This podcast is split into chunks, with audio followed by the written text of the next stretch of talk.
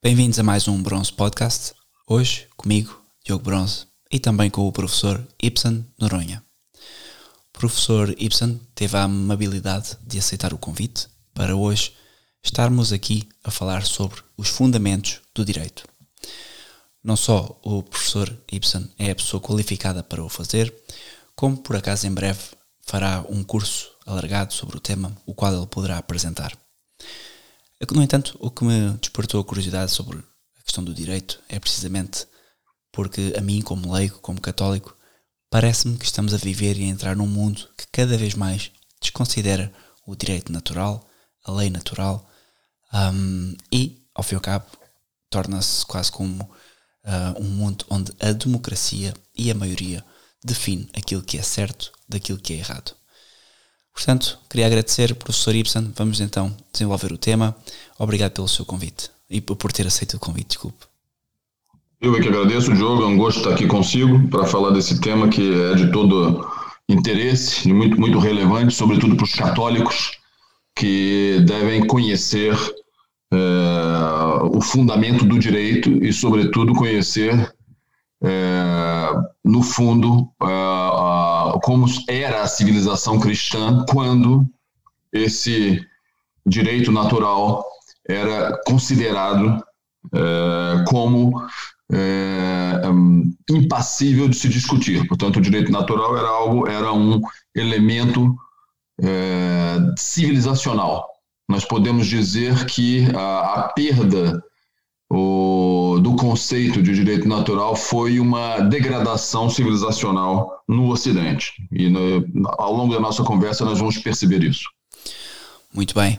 Então, quando é que começa este ataque? aliás, não sei se quer fazer uma introdução prévia, ou seja, quando é que o direito natural, podemos, se podemos assim dizer, é identificado pela civilização e cultura cristã e até talvez pela Grécia, por Roma.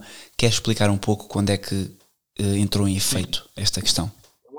Eu acho que a guisa de introdução é preciso considerar que a cultura ocidental cristã ela está uh, marcada por um tripé que seria justamente uh, a filosofia grega, o direito romano e a revelação judaico-cristã. Ou seja, todo o ocidental ele está profundamente marcado por essa cultura. Querendo ou não, quando ele rejeita essa cultura, justamente isso, isso prova que é o fundamento da cultura ocidental. Tanto é, a filosofia grega já tratava dessas matérias de direito natural, sob a ótica, evidentemente, filosófica. Estamos aqui a falar da filosofia grega. E é, nós podemos, por amostragem, ir buscar, por exemplo, no século V eh, antes de Cristo, numa peça de teatro que eu recomendo a todos que leiam, que é Antígona de Sófocles, onde já há um debate, uma discussão sobre o problema do direito natural.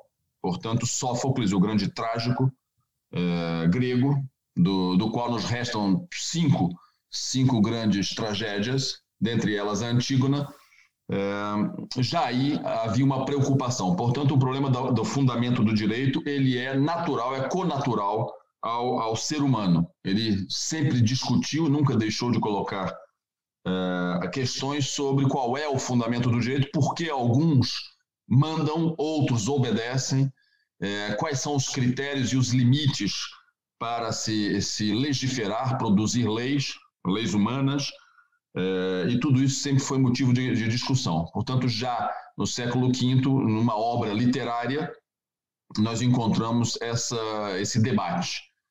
É, Antígona debate com num, certo diálogo com o seu tio, o rei de Tebas, Creonte, é, debate com o tio o problema do direito natural na medida em que o irmão de Antígona havia tentado um golpe de Estado em Tebas.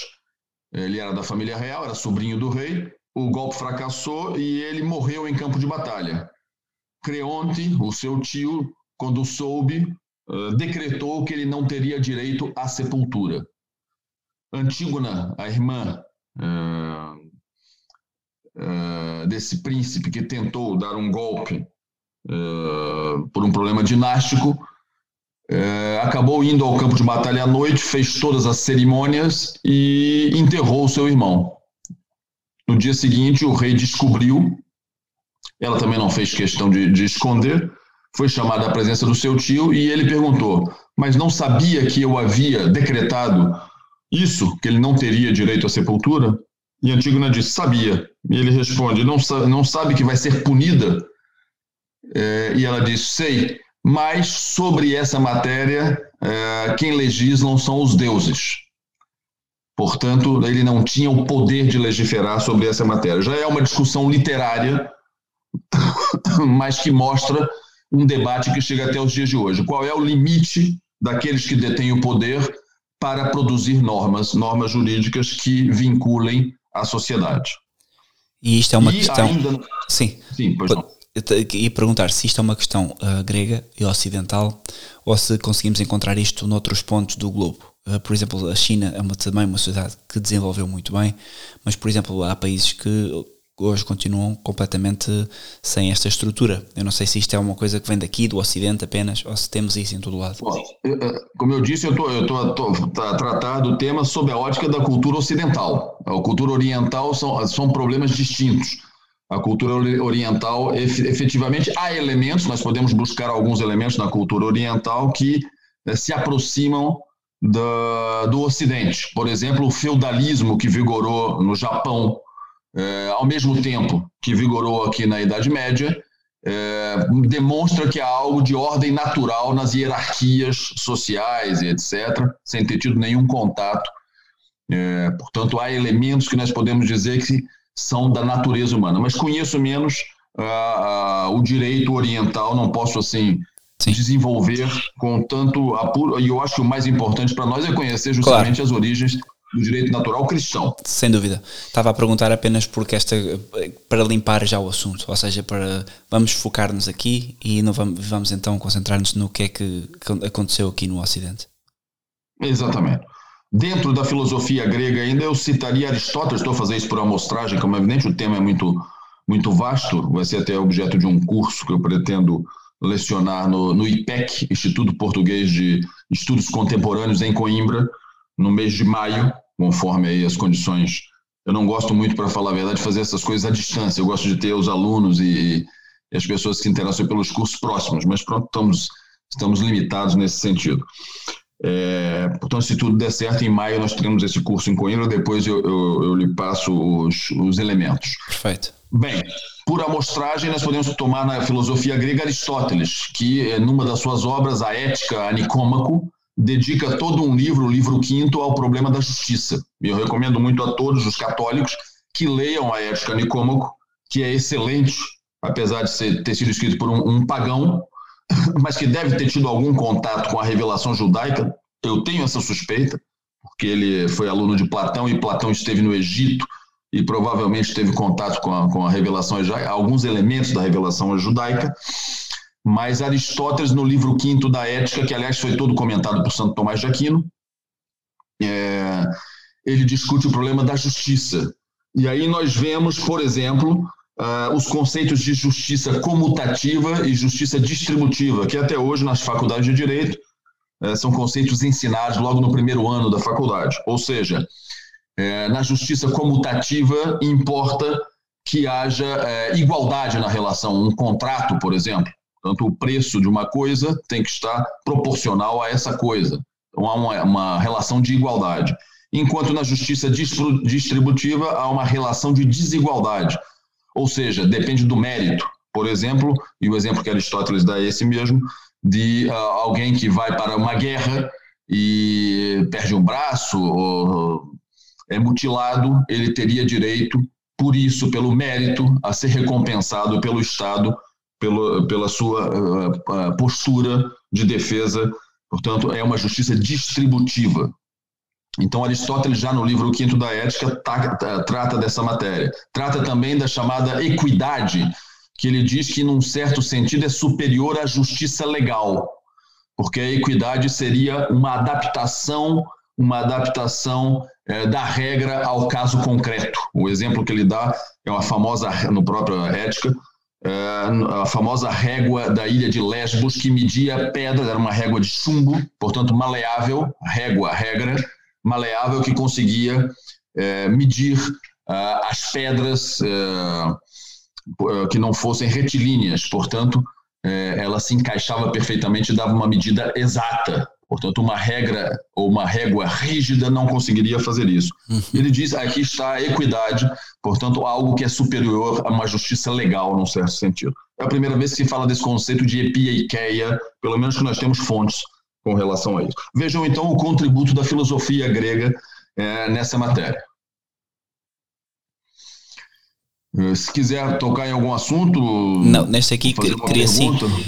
A filosofia grega. Um, que ganha um ímpeto novo em Aristóteles um, quanto a este tema foi completamente, um, como é que eu poderia dizer, absorvida pelo cristianismo mais tarde, também por Aristóteles, como outros conceitos foram, ou o direito foi, segue outro caminho? Não, não, na Idade Média, sobretudo, foi é, absorvida, evidentemente Santo Tomás de Aquino é, é o grande comentador de Aristóteles, Há outros, evidentemente, o grande nome é Santo Tomás de Aquino, mas mesmo em Portugal, os conimbricenses, cuja obra, aliás, está sendo é, traduzida agora os seis volumes da obra dos conimbricenses, que é um comentário a Aristóteles. Foi exatamente o momento em que Portugal, a Universidade Portuguesa, influenciou o mundo inteiro, porque essas obras dos conimbricenses, esse comentário, circularam no mundo inteiro, eram em latim, circularam no mundo inteiro, não só no mundo é, luso, mas em toda a Europa circulavam esses livros que estão sendo traduzidos agora, justamente esse comentário Aristóteles muito rico, que foi feito um pouco depois da Idade Média, no século XVI, finais do século XVI, começo do século XVII. Portanto, há uma corrente de aristotelismo, evidentemente, batizado pelo cristianismo.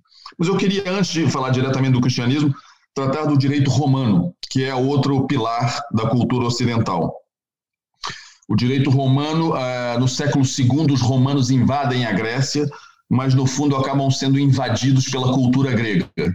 E isso foi muito importante, porque, por exemplo, a língua latina, que até então era ah, não tinha uma gramática, não tinha nada de muito aprofundado, ganhou com os gregos uma gramática e um grande desenvolvimento a língua latina. Portanto, graças aos gregos e a toda a literatura latina é um pouco copiada dos gregos. E muita coisa da Roma, quando invade a Grécia, ainda a cidade de Roma era toda de palhoças. Né? É, a, a, arquitetura, as colunas, é, toda aquela ideia de que nós temos de uma Roma imperial, ela é posterior ao contato e ao domínio de Roma sobre os gregos. Mas isso favoreceu muito o direito. O povo romano tinha uma é, índole jurídica, pode-se dizer, desde o do seu direito desde a fundação de Roma, nós temos algumas fontes no século VI a.C. que mostram que é um povo muito voltado para o direito, para o rigor jurídico. Mas ganhou muito com o contato com a Grécia, com a filosofia grega, e desenvolveu muito e criou o que nós chamamos da jurisprudência, da ciência do direito. Portanto, está muito marcado pela cultura grega, pela filosofia grega, e o direito romano ele se fortaleceu. As primeiras obras jurídicas, propriamente que ensinam direito, surgem justamente no século II a.C., logo em seguida a invasão da Grécia por Roma. Portanto, surge o que nós chamamos que é a jurisprudência. E vejam como o conceito de jurisprudência em Roma é interessante. É, está no digesto, a fonte do Corpus Juris Civilis, a seguinte definição de jurisprudência. A jurisprudência, jurisprudência est divinarum atque humanarum rerum noticia. A jurisprudência é, é uma, alguma notícia das coisas divinas e humanas. E depois Sim, continua. É, é, humanaram, é, jurisprudência est divinaram ático e humanaram rerum notícia. É, e um conhecimento e um conhecimento do justo, do justo. Portanto, um conhecimento mais profundo do justo. Portanto, para os romanos conhecer o direito era ter conhecimentos teológicos, ter conhecimentos filosóficos e ter conhecimentos, estudos propriamente do que é a justiça. Vejam o, o grande é, panorama que nós temos para observar as questões jurídicas nas concepções romanas. E isso passou muito para o Ocidente. Até hoje nós estudamos direito romano na universidade, evidentemente do ponto de vista histórico, mas se formos é, observar o direito civil, por exemplo, no campo das obrigações, é praticamente uma tradução do direito romano. Eles tinham é, um raciocínio lógico que o próprio Leibniz, o matemático, disse que o direito romano era matemática pura. Certo, tal também como o latim, os romanos são peritos nisso, em aplicar um raciocínio puramente lógico para falar, para pensar. Exatamente, mas nunca laicizaram o direito. Eles têm uma noção de que existe um, é, evidentemente é um paganismo, mas que existe um elemento divino no direito e na concepção da ciência do direito. Isso é muito Isso curioso, é muito... porque hoje nós toda a gente um, tem a ideia que, por exemplo, Roma eram pagãos e então um, não beberam da revelação de Cristo, eh, antes de Cristo, claro. E hoje nós temos uma sociedade que em tudo está mais laicizada do que Roma por exemplo. E, e, o conceito de divindade hoje em dia praticamente está extinto na, grande, na cultura mainstream. É, é, é, absurdo como é, que, como é que chegámos a este ponto quando nem os povos ditos bárbaros, por assim dizer, Roma não era um povo bárbaro, mas nem os povos antigos tinham esta concepção, porque era perfeitamente natural considerar a metafísica. E hoje isso é um erro tão crasso que nós caímos como sociedade. Exatamente. Eu lhe dou um exemplo para ilustrar o que acabou de dizer. É, no direito português, a partir do século XV, nós temos as ordenações afoncinas, depois vamos ter as ordenações manuelinas e finalmente as filipinas. Ora, nesse, nessas ordenações se previa o caso de lacuna no direito, ou seja, não havia norma jurídica que resolvesse uma questão, são muitos os casos, não, não havia possibilidade de previsão de todos os casos. Então se previa que se poderia decidir ou com o direito romano ou com o direito canônico. Em matérias temporais, o direito romano, matérias espirituais, o direito canônico. Com uma exceção apenas, se o direito romano aplicado levasse ao pecado, a ratio peccati. Em caso do direito romano aplicado se levar ao pecado, a, a, a, ser aplicado levar ao pecado, portanto, havia que aplicar não o direito romano, mas sim o direito canônico. E o caso que é apresentado, eu costumo até perguntar para os meus estudantes, pergunto para si, Diogo, é, o caso até que é apresentado ali nas ordenações é da uso capião, ou seja, a aquisição da terra a partir da posse continuada. Ou seja, a aplicação do direito romano dizia que a, a terra, é, se houvesse posse, mesmo com má fé, sabendo que havia um proprietário por um certo lapso de tempo, havia a aquisição por uso capião, que eles chamavam de prescrição aquisitiva. Certo. Ora, isso levava ao pecado. Exatamente. Qual é o pecado? Qual é o pecado? Não cobiçar as coisas alheias, um dos dez mandamentos. Portanto, quem sabe que existe um proprietário e ocupa com má fé, não pode ter. Ora, não se podia aplicar na Idade Média. E eu pergunto para meus alunos, e hoje, como é? No, no Código Civil português. Como é que imagina que é o Diogo? Pode-se adquirir algo com má fé por uso capião ou não? Por uso capião não tenho certeza, mas por exemplo a questão da usura também está aqui um pouco implícita nesta, nesta questão, ou não? Porque me parece que em termos... Não, não, aí já, já, já é outro problema a usura, mas okay. voltando a esse. Eu, eu, eu, digo para os meus alunos, a maioria dos meus alunos diz não, alunos de direito, primeiro, segundo ano, diz não. Eu digo, olha, você é muito cristão, porque hoje pode, se vocês abrirem o Código Civil brasileiro ou português, os, os artigos são praticamente iguais, se admite a uso capião com má fé. Por quê? Foi uma volta ao direito romano pagão. Houve uma paganização é, nesse sentido. É, portanto, na Idade Média e, no, e, até o século XVIII e XIX não era possível fazer isso. A, com a paganização do mundo moderno, se voltou a Roma não pelos melhores motivos.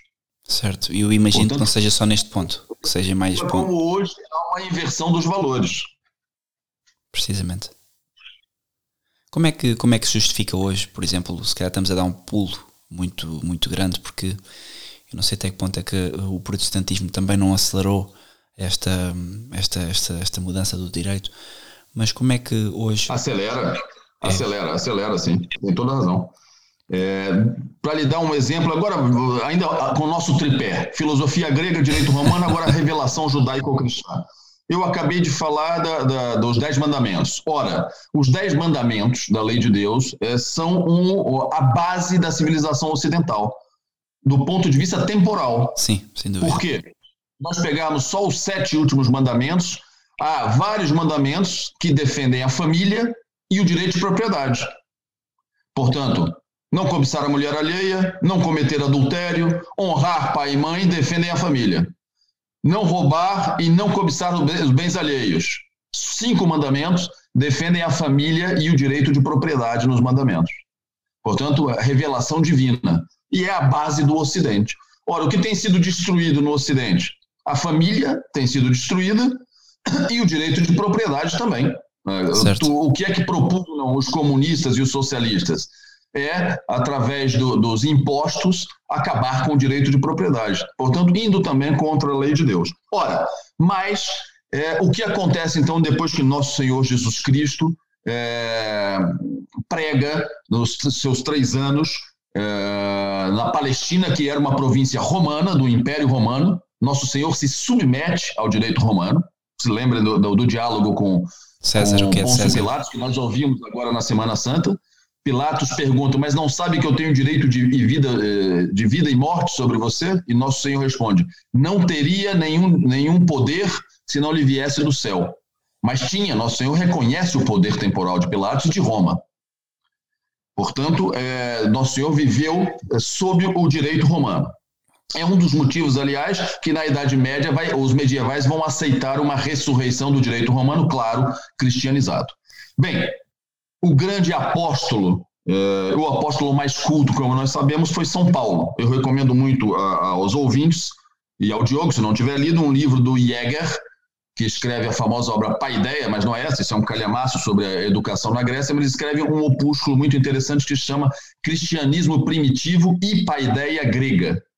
E aí ele demonstra que o verdadeiro transmissor da cultura ocidental foi São Paulo, porque era um homem que sabia muito bem o grego, era cidadão romano e se converteu ao catolicismo, ao cristianismo, se converteu, né, como nós sabemos, na sua viagem para Damasco, e a partir de então é, passou a sua vida é, dizendo que não podia fazer outra coisa senão evangelizar. Ora, mas São Paulo era um conhecedor da lei, ele era um doutor da lei, como sabe, da sinagoga. Ele era um doutor da lei. E uma vez eu me lembro que, é, como castigo para alguns alunos que estavam conversando numa das aulas, ainda no Brasil isso, é, eu disse: olha, vão ler a carta de São Paulo aos Romanos e vão me dizer quantas vezes São Paulo é, escreve a palavra lei na carta aos Romanos. E os alunos foram lá e, e, e, na aula seguinte vieram com muito bom humor, muito simpáticos e disseram 72 vezes. Eu não, eu não fui conferir, mas é mais ou menos isso mesmo. São Paulo sabia que para falar com os romanos era preciso falar em termos de lei e de direito. E justamente na carta de São Paulo aos Romanos, no segundo, no segundo capítulo, eu já não me lembro os versículos, se é 12 a 16, é por aí no segundo capítulo, ele diz uma frase que para nós é revelação e que para nós é fundamental para nós, os católicos e cristãos, conhecermos o que é o direito. Ele diz mais ou menos o seguinte: eu não tenho aqui o texto, depois podem procurar. Ele diz: mesmo aqueles que não conhecem a lei podem praticar a lei. Exato. Não basta conhecer a lei para praticar a lei. E ele diz por quê? Porque a lei natural, e ele usa essa expressão, foi gravada no coração do homem por Deus. Ora, nesse momento mudou todo o paradigma do direito, do, da filosofia grega e romana. Nesse momento nós temos um Deus legislador. Nós temos o Deus legislador. E essa, nós podemos dizer que é a carta magna do justnaturalismo, do direito natural transcendental cristão. Não podemos confundir com outros outras teses de direito natural, e o Diogo falou muito bem agora há pouco, por exemplo, uh, os protestantes. Eles têm um direito natural aos protestantes, que nós vamos falar daqui a pouco, se der tempo, é, mas que não é, não tem bem essa concepção, como nós vamos ver, faz parte de um processo revolucionário já de laicização, por incrível que pareça. Okay. Há uma laicização século XV e XVI. Portanto, São Paulo, nós temos que guardar isso. E é isso que eu peço para os ouvintes. Guardem essa tripé: filosofia grega, direito romano e revelação judaico-cristã, sobretudo com São Paulo, e aí nós compreendemos é, o processo de formação da doutrina é, cristã, ou as origens da doutrina católica do direito. É, é fenomenal, porque eu não tinha ideia que, já com, tinha a ideia que os protestantes acabaram por acelerar o processo de laicização da Europa e do, e do cristianismo. Tinha, e, e de fato. Não tinha ideia que fosse algo que hum, tão, tão, tão, tão acentuado como acabou de referir. Mas sem dúvida, sem dúvida vou ficar, vou ficar à espera que cheguemos a essa parte. O que é que acontece então um, com a queda do Império Romano? Há uma absorção. Exatamente. Com a queda do Império Romano, no século V Império Romano do Ocidente, porque o Império Romano do Ocidente é, fica de pé com a capital em Constantinopla, e isso vai ser muito importante para o direito, porque eles vão compilar o direito romano na época de Justiniano. Como sabem, Justiniano, o imperador que constrói a belíssima Catedral de Santa Sofia, que hoje, é, infelizmente, não é mais católica, mas que está lá hoje em Istambul. É, Justiniano ele manda compilar todo o direito romano e, esse, e, essa compilação chegou até os dias de hoje. Nós temos o Corpus Iuris Civilis. Isso foi muito importante na Idade Média, já vou falar daqui a pouco. Ora, o que, que acontece a partir da queda do Império Romano do, o, do Ocidente, queda de Roma? Evidentemente, os bárbaros não estavam é, à altura do ponto de vista cultural e também não desprezaram, seria um, seria um exagero dizer isso, não desprezaram as instituições romanas num todo. É, assimilaram muito e muito do direito romano que ficou, por exemplo, na Península Ibérica foi graças aos visigodos. O Código de Eurico e outras legislações e compilações tinham muito de direito romano misturado já com algum direito germânico, mas eles deixaram seu legado e, sobretudo aqui na Península Ibérica, Santo Isidoro de Sevilha, nas suas etimologias, é, trata, de, é, ele traz a civilização da antiguidade para a Península Ibérica no século VI aqui, é, justamente logo depois da conversão do primeiro, primeiro rei visigodo que se converte ao catolicismo ortodoxo. Eles eram arianos, como sabe. Portanto, o rei Caredo se converte com o pai, desculpe, com o irmão de Santo Isidoro de Sevilha, que é São Leandro de Sevilha, também foi bispo, e depois é, teve muita influência sobre Recaredo, o Santo Isidoro de Sevilha, que era o homem mais culto, vamos dizer, da Península Ibérica nesse período. Ora, a Idade Média vai desenvolver ao longo dos séculos, desde a patrística e chegando até a escolástica, vai desenvolver os conceitos de direito. Evidentemente, eu não vou falar aqui de teologia nem outros temas, mas evidente, como é claro, a Idade Média é a época em que a sociedade viveu é, claramente uma sociedade teocêntrica, ou seja, tudo se voltava para Deus.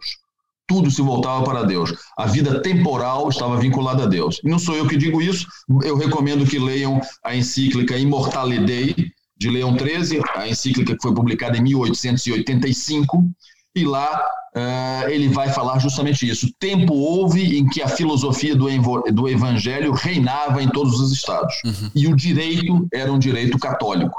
E, e Leão XIII diz: e nenhum artifício algum dos inimigos poderá esconder isso. É muito bonita essa passagem, eu gostava até de ter de cor, mas não a tenho.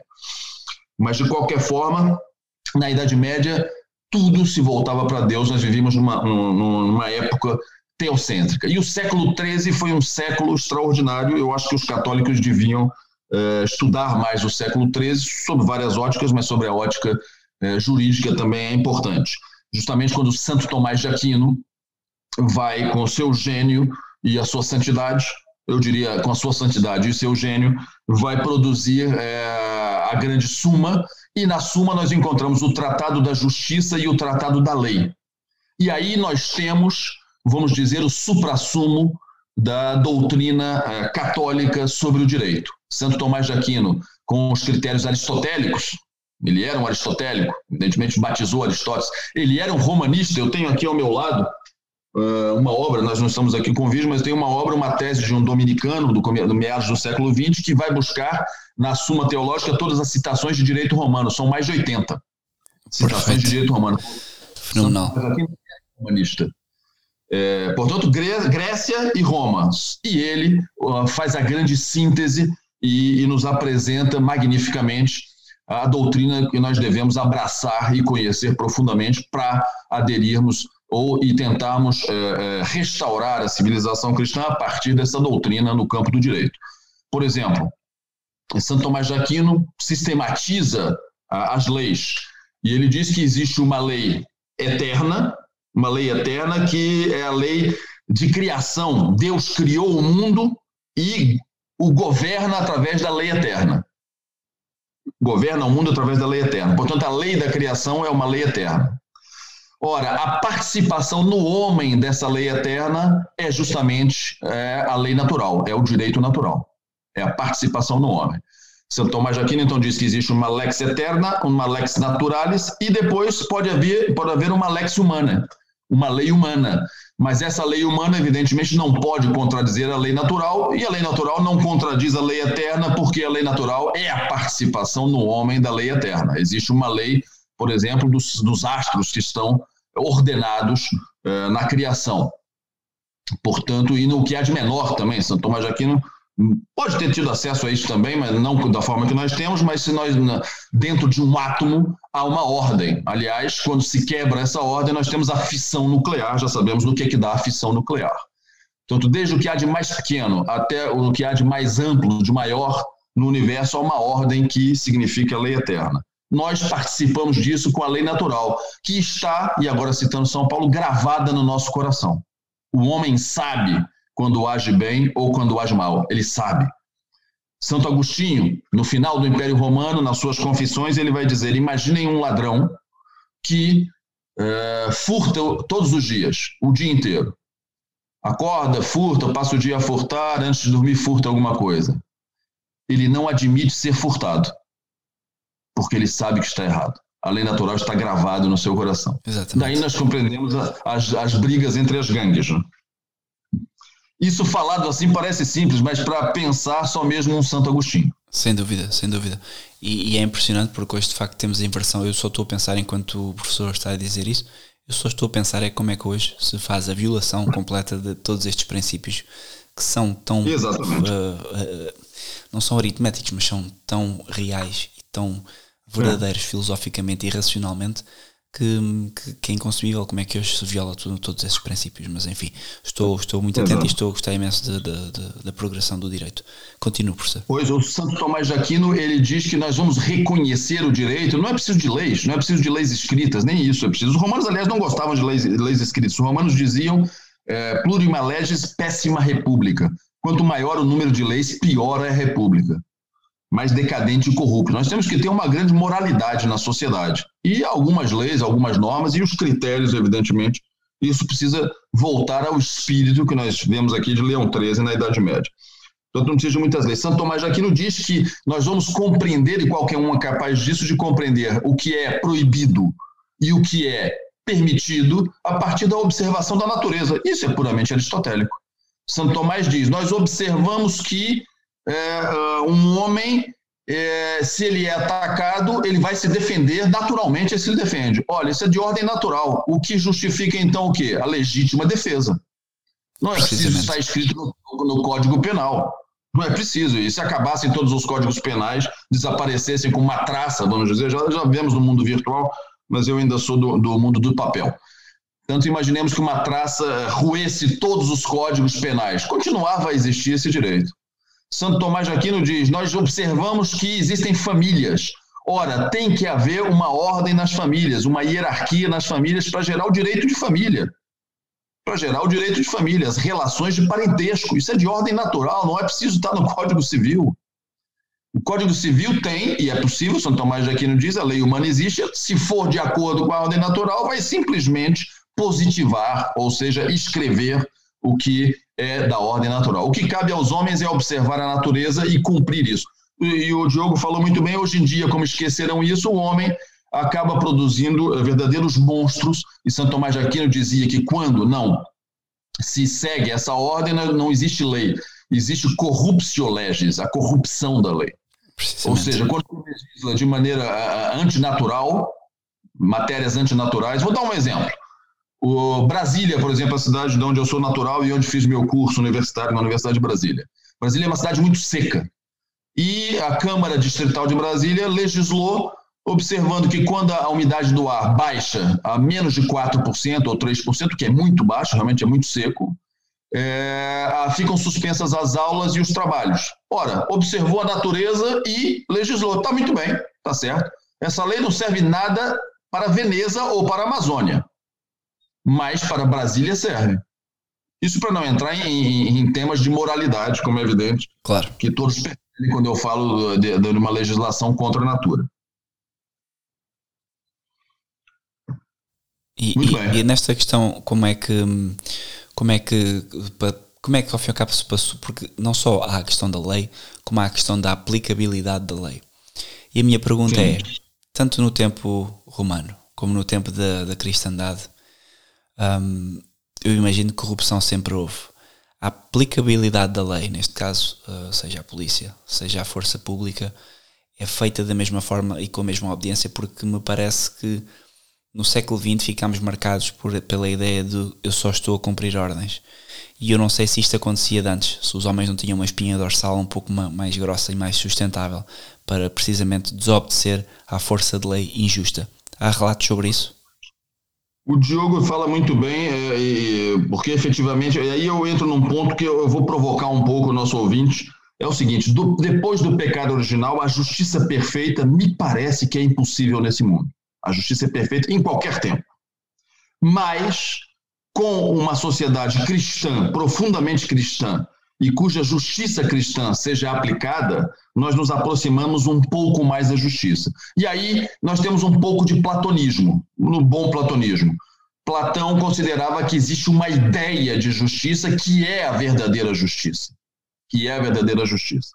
Portanto, nós temos é que perceber essa ideia, procurar é, nos aproximar o máximo possível com todos os critérios e, sobretudo, com o critério da justiça cristã. E com isso nós nos aproximarmos é, sem é, deixar de lado a ideia de que, é, de fato, depois do pecado original, a justiça perfeita nesse mundo é muito difícil. Mas, historicamente, agora eu falo como historiador do direito, houve tempo, evidentemente, em que é, reinou Claro que há abusos, mas o, o direito romano também diz: abusos não tolhe usos, o abuso não tolhe o uso, sempre houve abusos, mas é, numa época em que há uma mentalidade difundida de cristianismo, é, em que os governantes, os monarcas, por exemplo, é, estão marcados por essa mentalidade, eles vão buscar a justiça. E eu dou-lhe uma, uma informação, está na minha tese de mestrado isso, eu consultei um livro, um manual de confessores do século XVI, do Martim Alspicueta Navarro, um grande professor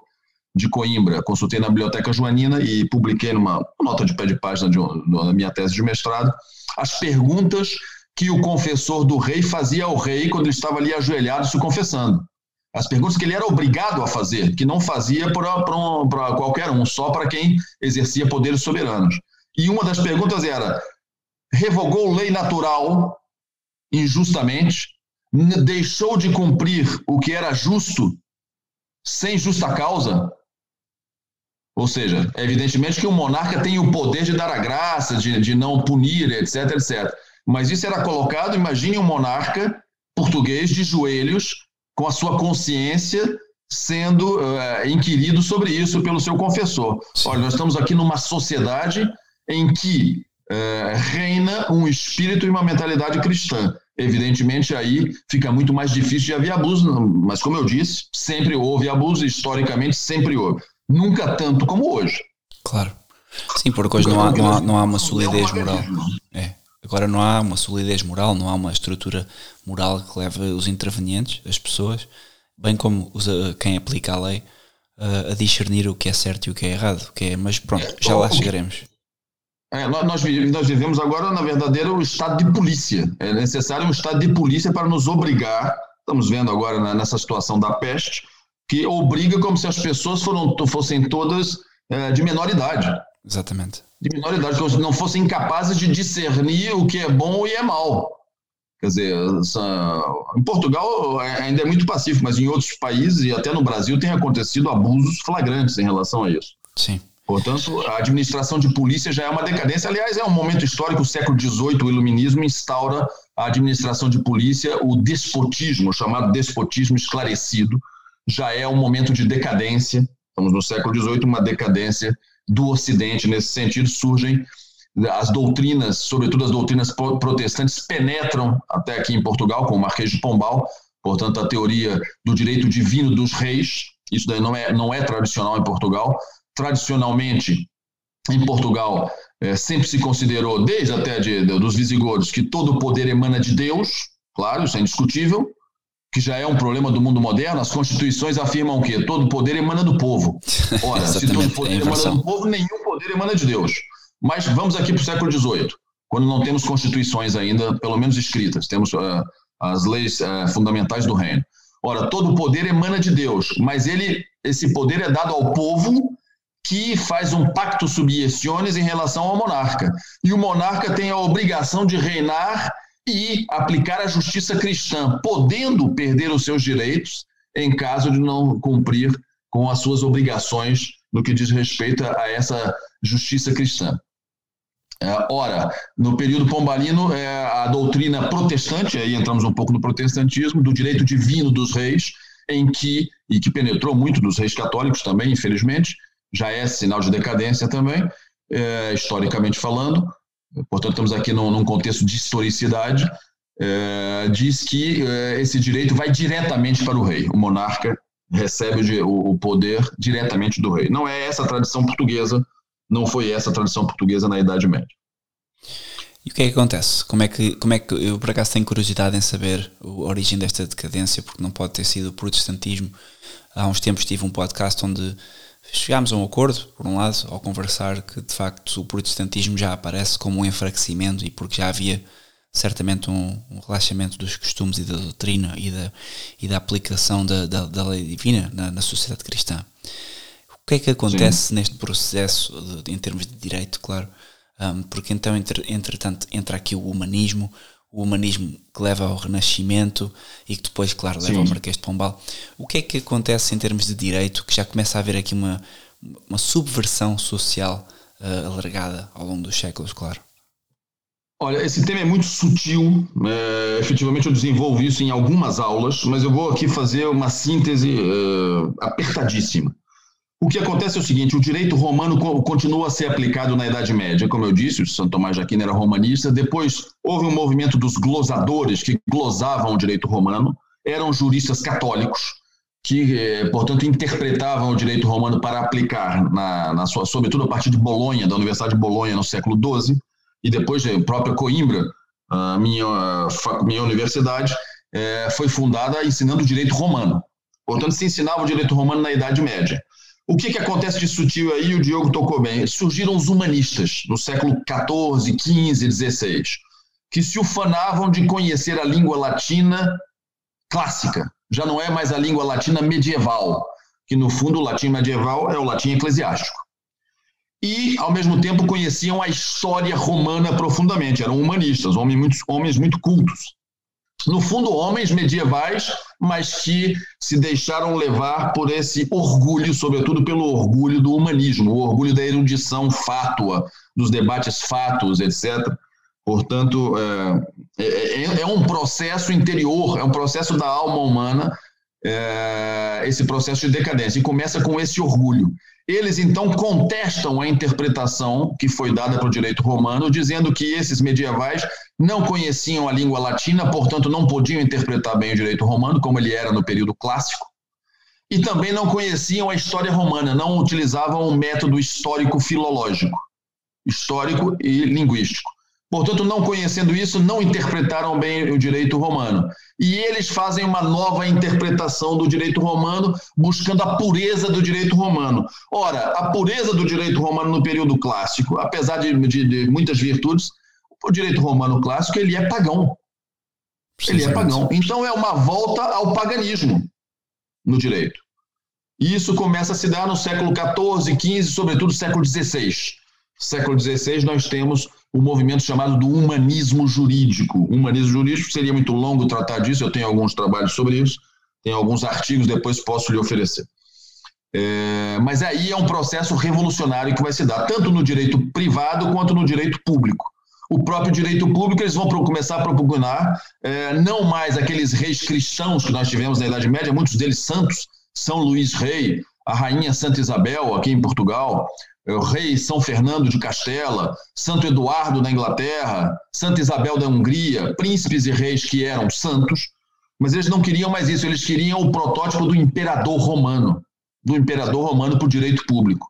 Então, é, aquele imperador absolutista. E aí começa um movimento que é marcado no campo da ciência política, por exemplo, pelo, pelo Renascimento, se vocês tomarem a obra de Maquiavel, O Príncipe, é uma obra absolutamente despida de qualquer elemento sobrenatural uhum. no que diz respeito ao poder.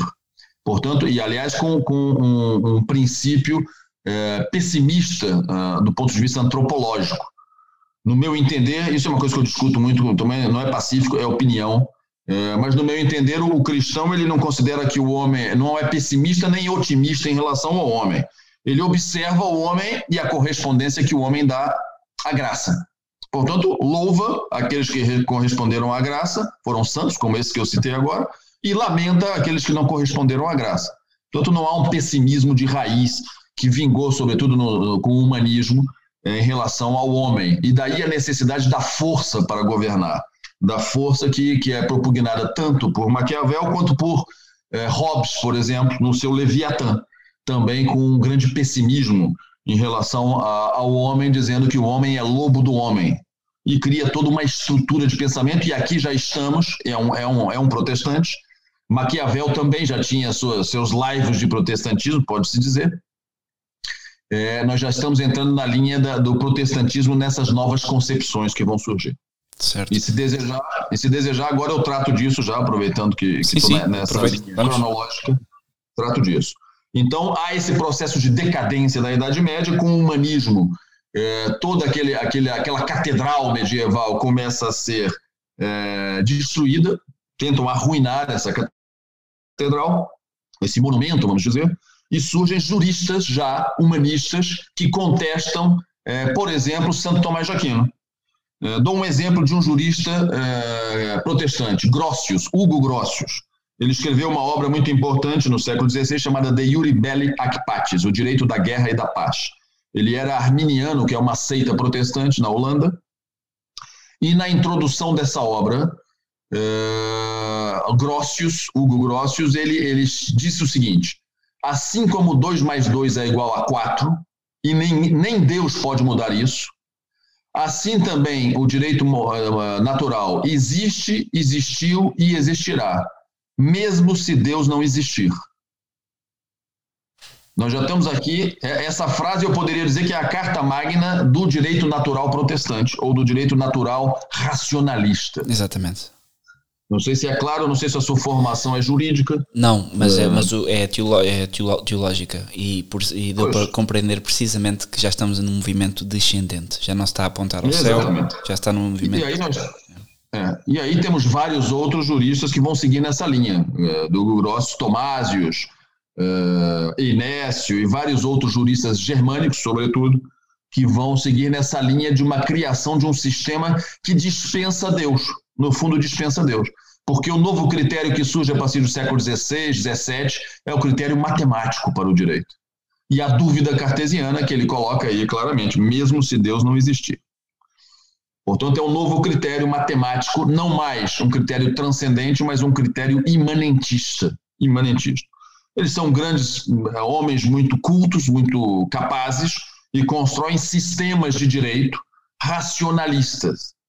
Portanto, é o chamado jus-racionalismo. O católico não pode confundir o direito natural transcendente, o jus-naturalismo católico, com o jus-naturalismo racionalista, que é de índole protestante, mas que no século XVIII vai penetrar Portugal, na Universidade de Coimbra, graças às reformas pombalinas na Universidade, os estatutos de 1772 é, da Universidade vão introduzir todas essas doutrinas protestantes na Universidade, depois da expulsão dos jesuítas, como sabe, que tinham a mão na Universidade, toda a filosofia, eu citei agora há pouco os conimbricenses, todo o pensamento estava voltado para uma escolástica, para um método escolástico.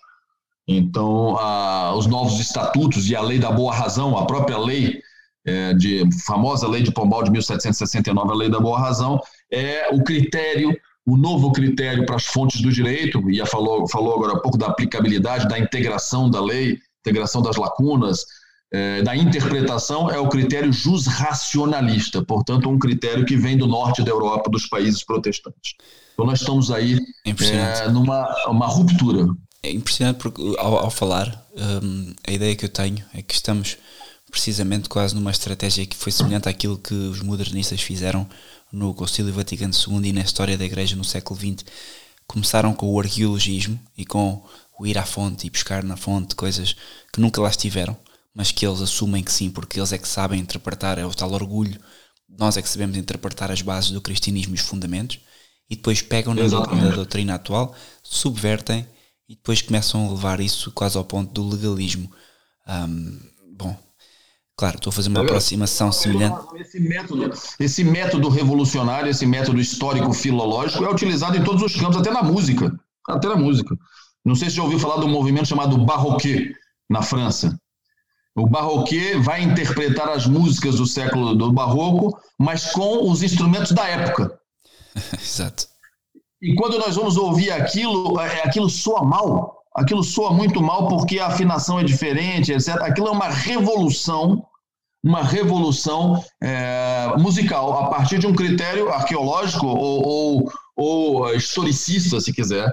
É, Portanto, essas análises, esse método para fazer revolução é um método muito sutil, muito inteligente, tem que se admitir. O Renascimento, para mim, é a revolução mais é, inteligente, porque a própria igreja engoliu o Renascimento. Eu tenho uma palestra sobre o Renascimento, é, tô, já fiz uma vez numa pequena tertúlia que eu tenho, mas tenho pronta, em que eu demonstro, fiz estudos, eu até cheguei a morar em Florença e estudar isso, eu demonstro a, a primeira revolução, justamente, e a derrocada da Idade Média no Renascimento se dá e a própria igreja assume isso. A igreja Sem coloca dúvida. lá para dentro todo o renascimento. Sem dúvida. Portanto, é. Mesmo na arte, nota-se, não é? Nós entramos naquela capela Sistina e é um caos comparado com, com o que era a cristandade. Mas hoje toda a gente acha que aquilo é, é um piadão, mas não é? Na, não, quando, quando, eu quero arrumar polêmica e estou em Roma, eu começo a falar mal do Renascimento. Por exemplo, a Pietà, que é muito idolatrada, mas a Pietà é completamente naturalista. É completamente naturalista aquilo. A, a, escultura é completamente natural. Se compare com uma escultura medieval, que é cheia de espírito, cheia de unção, etc.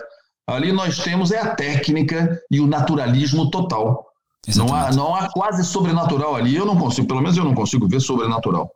Mas isso é uma é. coisa que impregnou a arte inteira, que é a dedicação à, à, técnica inerte, à técnica que não liga ao céu.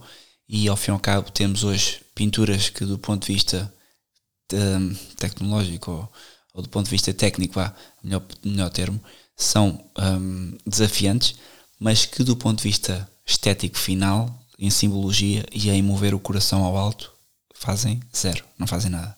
Sim, exatamente. Bom, isso ainda tinha, evidentemente, como eram homens medievais, um Michelangelo, no fundo eles eram homens de estrutura mental medieval. Eles cederam ao orgulho e à sensualidade, mas eram homens de estrutura mental. Mas isso tudo faz chegar até o dia de hoje com as loucuras que nós vemos, que são consideradas arte. É, mas é aí, o começo é aí, já estava tudo ali, já estava tudo ali. O homem, o homem renascentista, eu posso ler aqui é, até uma, uma, Deixa eu ler aqui uma passagem é, sobre isso que eu tenho aqui na frente. É, sobre o estado de alma é, da Renascença. Este novo estado de alma continha um desejo possante, se bem que mais ou menos inconfessado, de uma ordem de coisas fundamentalmente diversa da que chegara a seu apogeu nos séculos XII e XIII.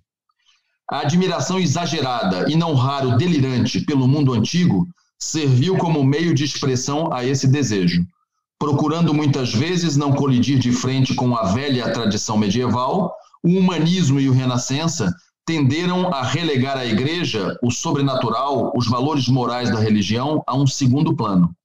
O tipo humano inspirado nos moralistas pagãos, que aqueles movimentos introduziram como ideal na Europa, bem como a cultura e a civilização coerentes com este tipo humano, já eram os legítimos precursores do homem ganancioso, sensual, laico e pragmático dos nossos dias, da cultura e da civilização, materialistas em que cada vez mais vamos emergindo. Os esforços por uma renascença cristã não lograram esmagar em seu germe os fatores de que resultou o triunfo paulatino do neopaganismo.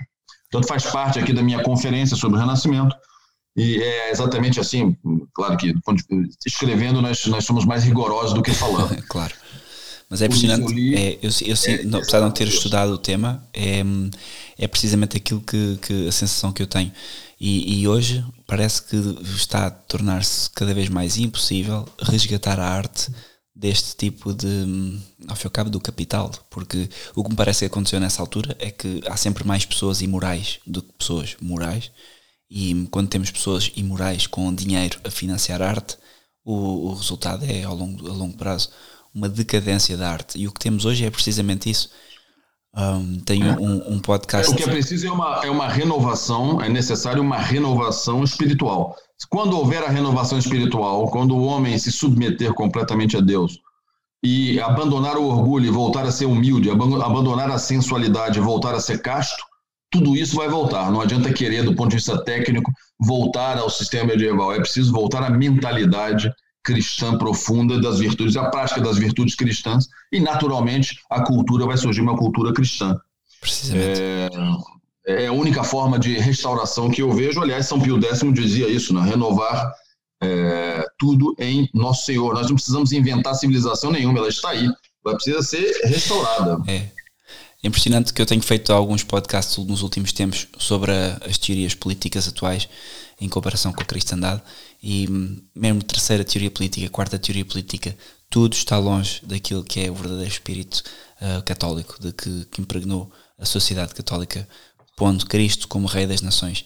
E, hum, e eu, não há, no meu entender, há pessoas que discordam, mas de facto a conclusão que eu tenho chegado é que não há de facto nada a fazer em termos políticos hoje, na política, participação política, movimentos, se as coisas não começam antes em casa com uma renovação espiritual pela educação da família, dos filhos e etc. Claro, isso é evidente. Para nós é claro. Assim como a revolução, aqueles que estão fazendo isso sabem muito bem que devem é, é, tentar barrar tudo isso, tentar é, esmagar toda essa ressurreição, porque eles sabem que é, é dessa vida espiritual que vai nascer Uh, e aliás, e aí eu lhe digo, Diogo, eu, eu, vejo com bons olhos um grande movimento mundial, por exemplo, no que diz respeito à missa tridentina, que tem ganho muito terreno no mundo inteiro. Uh, não sei quantos anos tem o Diogo. 35, mas fui batizado há 10 e, e, estou a assistir e a acompanhar esse, esse crescimento da missa tradicional, sem dúvida. Exatamente, eu cheguei, eu tenho já 52, já estou na, na última fase, mas é, eu cheguei a Portugal em 93, portanto eu, eu tinha 25 anos, logo depois de me formar para fazer estudos em Coimbra. E eu já gostava da missa tradicional em 93, e não havia nada em Portugal, absolutamente nada. Então comecei, quando passava um padre brasileiro por aqui, eu consegui uma capela de um tio do, dos amigos, etc. Começamos a fazer isso nos anos 90. Uh, ah, e hoje em dia eu vejo que cada vez mais, e há muitos jovens indo para seminários portugueses, etc., de maneira que é um movimento que nós estamos vendo uma boa dinâmica.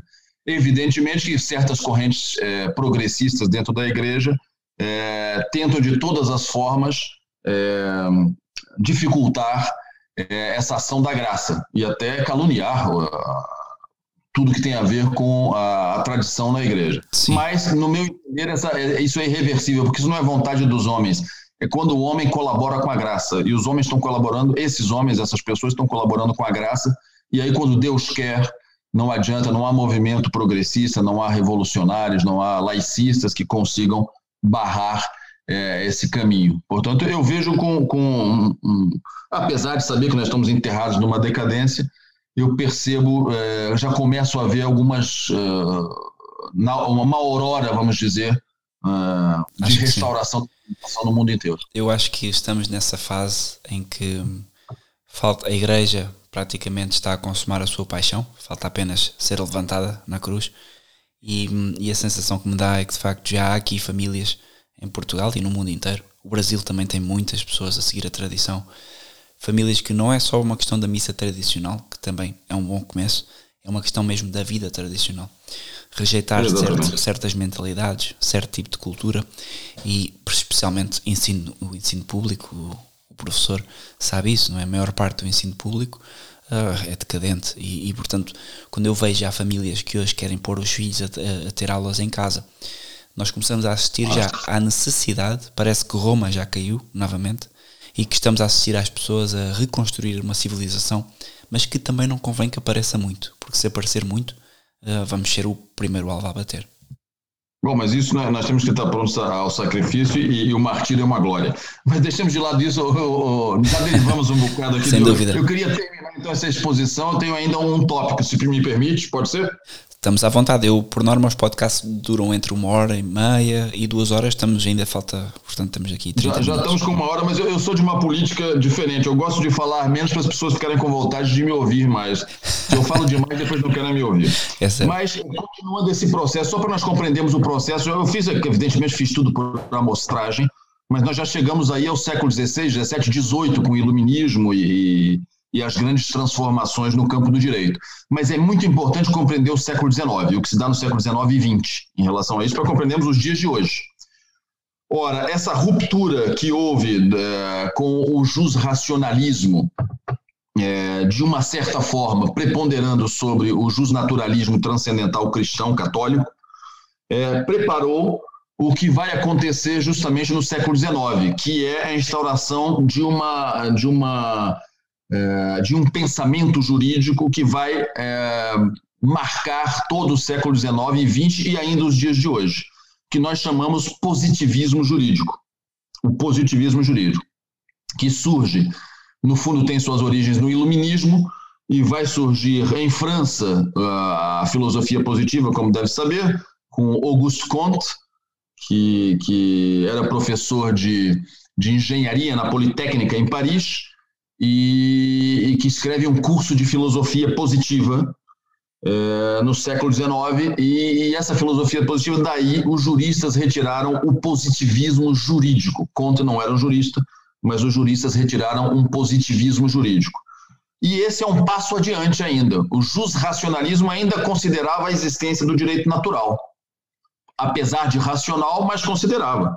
Tanto que eles construíam sistemas justamente na consideração de, uma, de um axioma matemático, ou seja, um axioma é aquilo que não precisa de demonstração, como nós sabemos em matemática, uma premissa, é, e eles partiam daí e construíam grandes sistemas. Por exemplo, a finalidade do homem na vida em sociedade é a felicidade. Depois iam construindo aí, a partir de silogismos, e construíam grandes sistemas, e eram peritos nisso.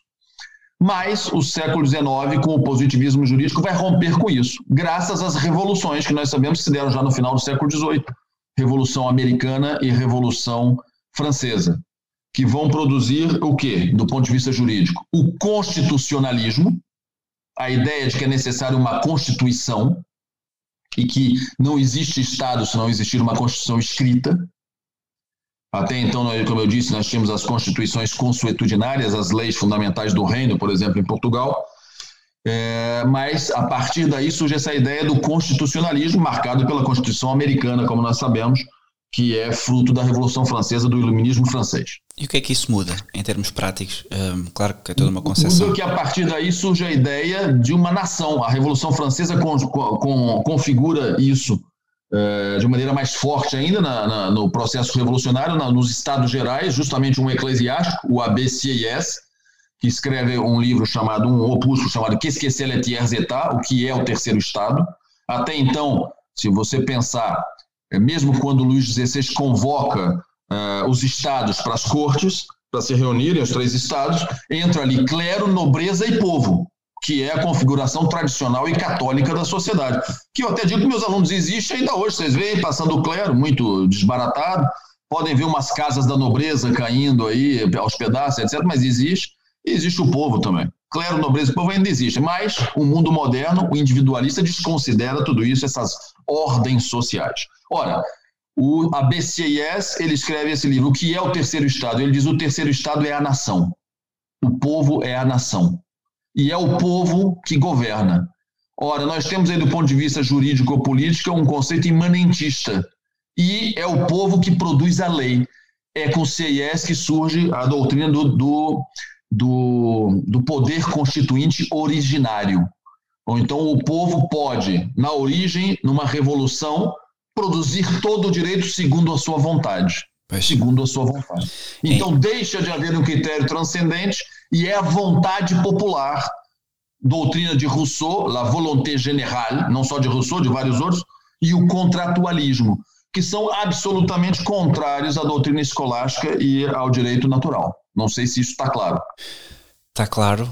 Agora, como é que eu consigo explicar isso aos católicos hoje que, por exemplo, aceitam completamente e com normalidade a República e a democracia? Pois não. A democracia em si nós não, não, nós não recusamos. O que nós recusamos é o igualitarismo, é considerar que todos os homens são iguais. E, e isso é falso. Isso é falso. É, os homens são. E São Tomás de Aquino, e, bom, enfim, toda a doutrina católica mostra isso, que não seja progressista, mostra que os homens são desiguais já desde o nascimento. Deus ama todos os berços, mas não os iguala. Deus oscula todos os berços. Isso é uma frase de Pio XII, não é minha. Deus oscula todos os berços, mas não os iguala.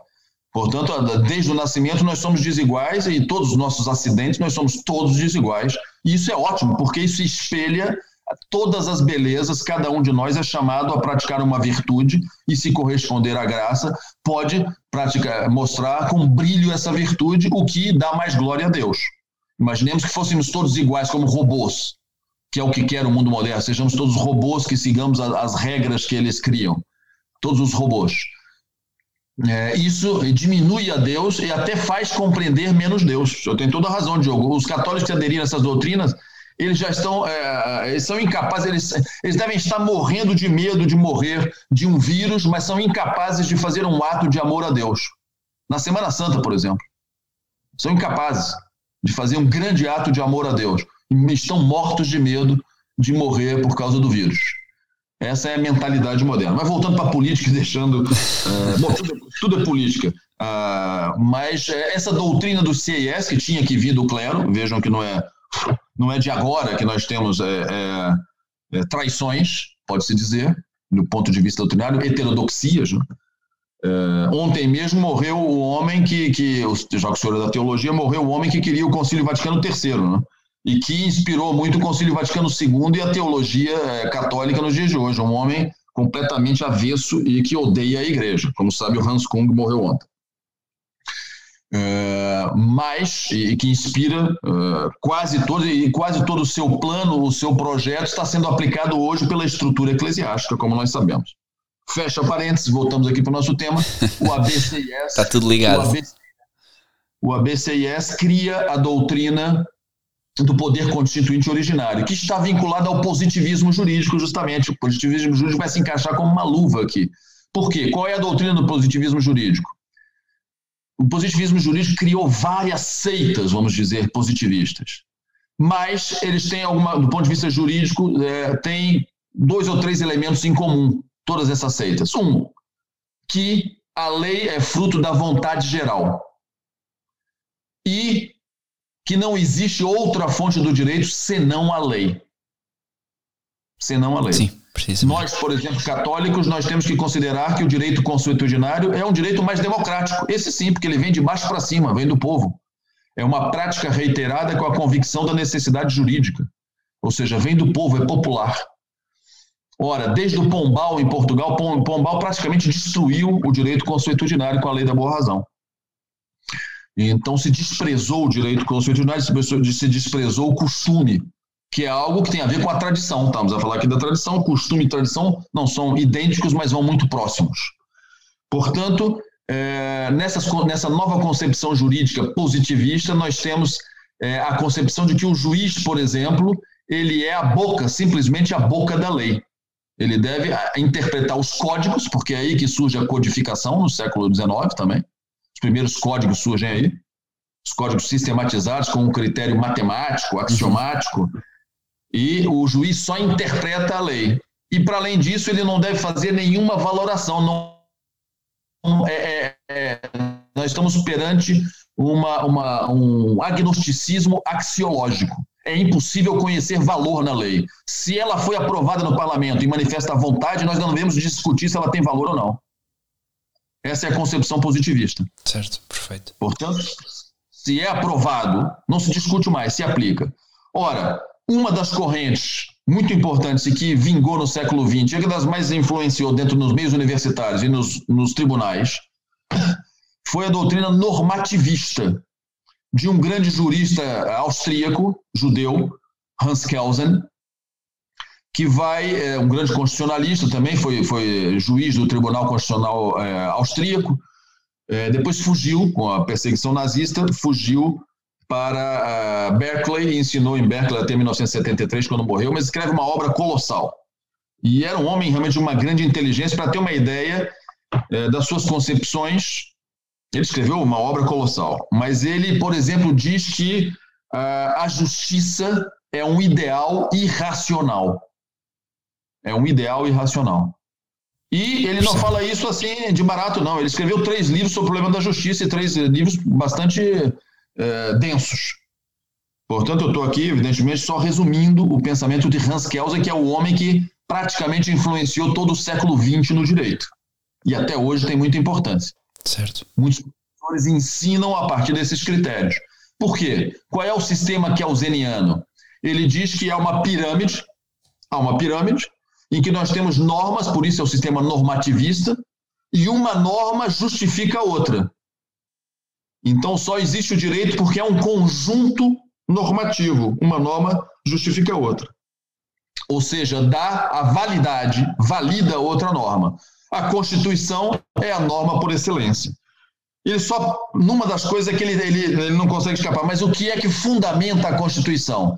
E ele diz, é uma norma hipotética, a Grundnorm. É o único momento que ele escorrega e não consegue ser imanentista. Mas essa Grundnorm é um axioma, no fundo é um axioma. Nós devemos seguir a Constituição. Então, ele cria todo esse sistema, ele cria todo esse sistema é, e diz, e ele é muito inteligente, porque ele, por exemplo, ele divide, do ponto de vista filosófico, a realidade no, no, no Zolen, no Zolen, o dever ser, e no Sein, o ser. Ele diz todas as ciências e toda a realidade é um Sein, é um ser. Reconhece isso. Mas o direito, para o direito só interessa o Zolen, o dever ser. O alemão, o alemão é tão rico que nós precisamos de dois verbos para falar um verbo alemão. É verdade. É só o dever ser. Só o dever ser. Portanto, o direito, depois de aprovado, e aí está aí a tese, depois de aprovado, não se deve discutir mais se ele tem valor ou não. O aborto, por exemplo. Depois de aprovado, só se deve aplicar a regra. Mais nada. Mais nada porque é o dever ser. E a sociedade, o direito é feito para regular a vida em, sociedade. Ora, nós estamos perante aqui um positivismo radical. Mas Kelsen foi vítima desse positivismo, porque ele era judeu e teve que fugir do nazismo. E o senhor pode se lembrar, e já vou aqui terminando nossa, nossa conversa, é, do Tribunal de Nuremberg. No Tribunal de Nuremberg, os nazistas, todos os nazistas, não aceitaram, estavam sendo julgados ali, os réus, não aceitaram nenhuma das acusações, porque os acusavam, eles diziam, estão nos acusar de ter seguido o direito alemão. Estão nos acusar de ter seguido o direito. Nós simplesmente seguimos o direito alemão.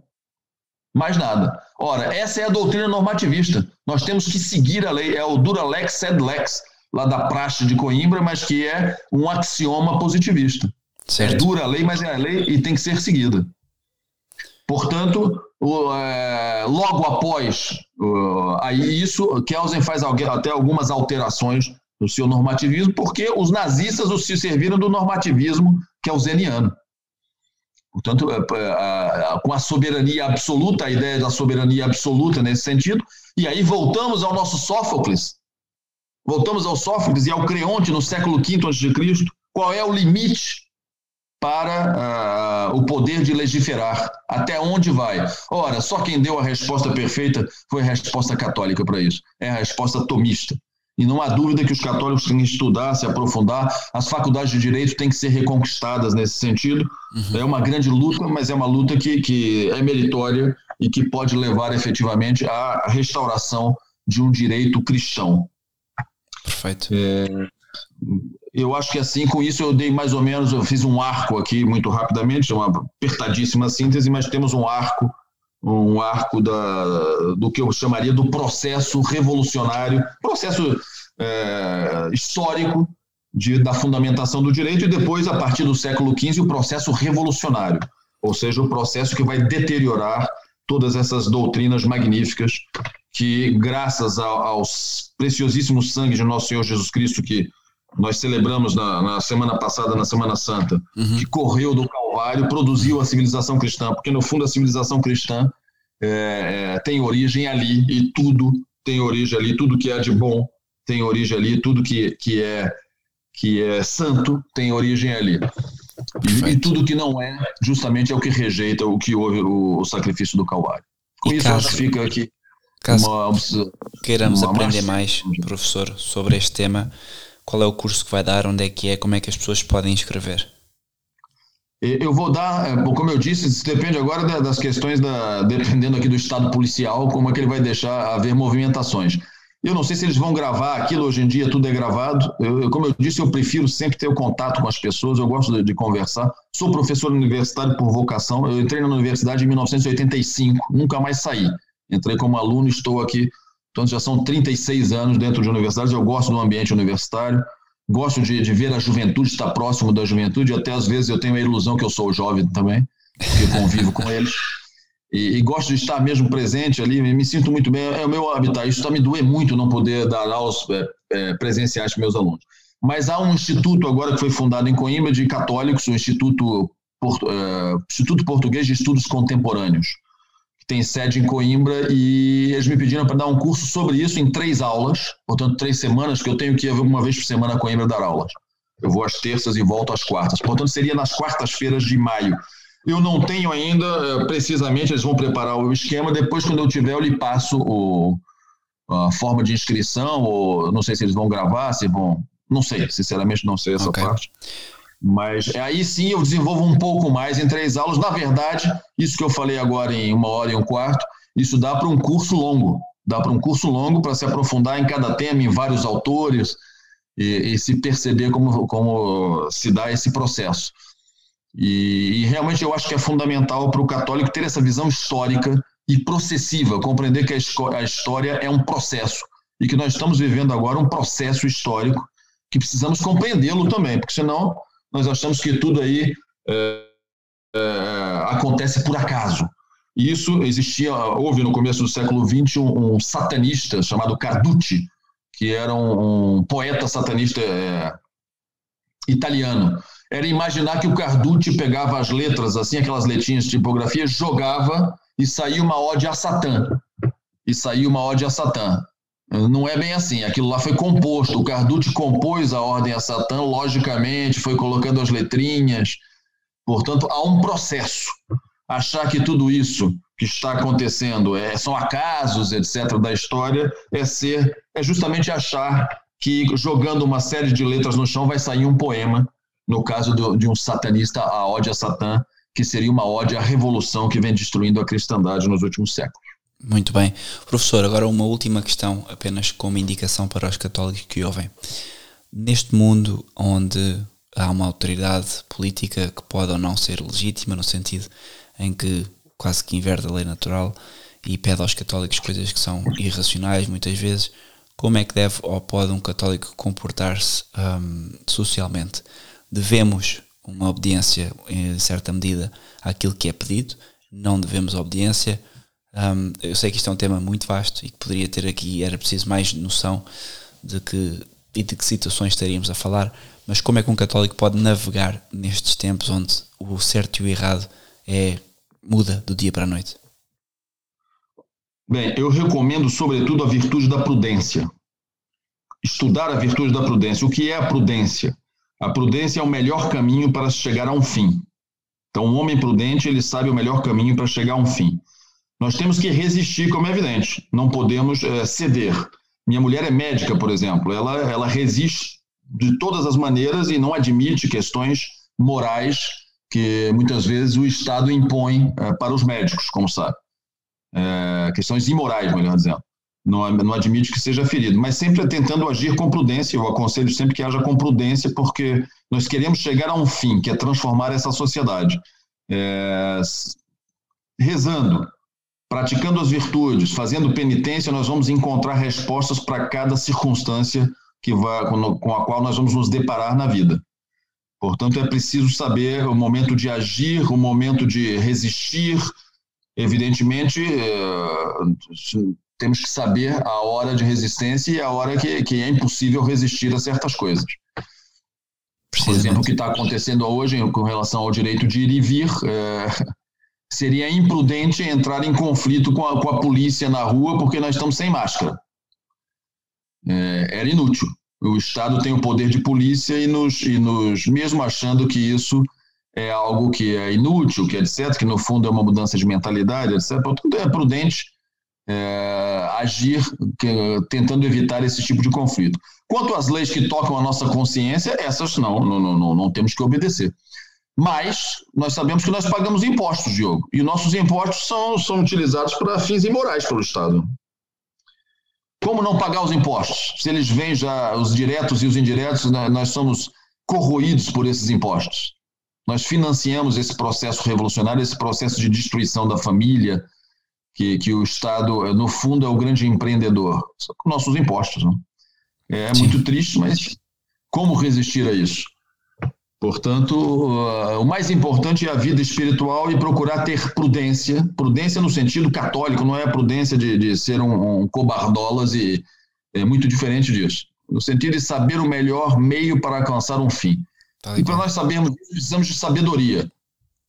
Para saber, passe a redundância, precisamos de sabedoria, é, saber exatamente como agir né, em cada situação que se ofereça. E tentando, eh, sobretudo, fazer eh, o melhor possível, nunca deixar de fazer apostolado. Não esqueçamos que nós somos católicos apostólicos romanos. Precisamente. Portanto, é fundamental o católico, ele não pode ser indiferente à, à perdição do, das pessoas que estão próximas a ele ou que, ou, ou que se cruzaram com ele. Portanto, não perder uma oportunidade de fazer apostolado cada um na sua condição. O senhor está fazendo um belíssimo apostolado aqui no seu trabalho, com, com, essas, com essas gravações que está a fazer para divulgar a boa doutrina, a doutrina católica. Portanto, vamos todos fazendo isso, resistindo da melhor forma. E quanto às leis iníquas, elas não são leis, nós sabemos disso, são corruptio legis, como dizia Santo Tomás daqui, são, são corrupções da lei. Agora, eu, por exemplo, me dói muito pagar impostos e saber que o Estado português paga é, abortos. Certo, mas também o seu grau de participação no, no ato é, é mínimo, portanto não tem a sua aprovação, não tem a sua consciência. Exatamente. Portanto, a sua alma nunca poderia ser condenada por isso. O que fiz esta pergunta, e, e, muito agradeço a sua resposta, que calma, ponderada, prudente, porque tenho visto que muitas vezes nessas questões do direito também os católicos, por contaminação ideológica, acabam por se comportar também como revolucionários. Olham para a ordem social atual, não concordam e isso é bom, ou seja, identificam que há problemas, mas a forma como atuam é já ela revolucionária. Querem perverter, querem uh, revolucionar o sistema, mas no fundo sem um fim uh, que seja católico, sem um fim que seja prudente, sem um fim que seja ordenado a Deus. É uma, uma espécie de. acaba por ser uma espécie de desespero que também não ajuda. É, nós não fazemos revolução, nós temos que fazer a contra-revolução. E essa contra-revolução, ela, ela busca o quê? Restaurar a ordem. E que ordem? A ordem católica, a ordem cristã da sociedade. Portanto, qualquer outra tipo. Nós podemos agir de várias formas: pequenas atividades, grandes, médias atividades, grandes atividades. Devemos tender para os grandes meios hoje, é, esses meios eh, dos quais eu sou o verdadeiro nó para trabalhar com eles, que é a a internet, etc., mas são excelentes meios para divulgação. E hoje em dia, até li um artigo outro dia, a missa tradicional, o grande meio de divulgação da missa tradicional hoje em dia é a internet. Portanto, é Sem aí que, que, o jovem tem tido os primeiros contatos com a missa. Portanto, temos que utilizar esses grandes meios, tender para esses grandes meios, mas sempre, ô Diogo, buscando sempre. É, não cair, no, e aí falou muito bem, muitos acabam caindo no erro revolucionário da filosofia da praxis que é uma filosofia imanentista, é fazer, fazer, fazer, fazer. Não, nós temos que ser. Ontologicamente, nós temos que ser totalmente católicos, apostólicos e romanos. Quando nós formos isso, as nossas atividades normalmente vão levar a bons resultados.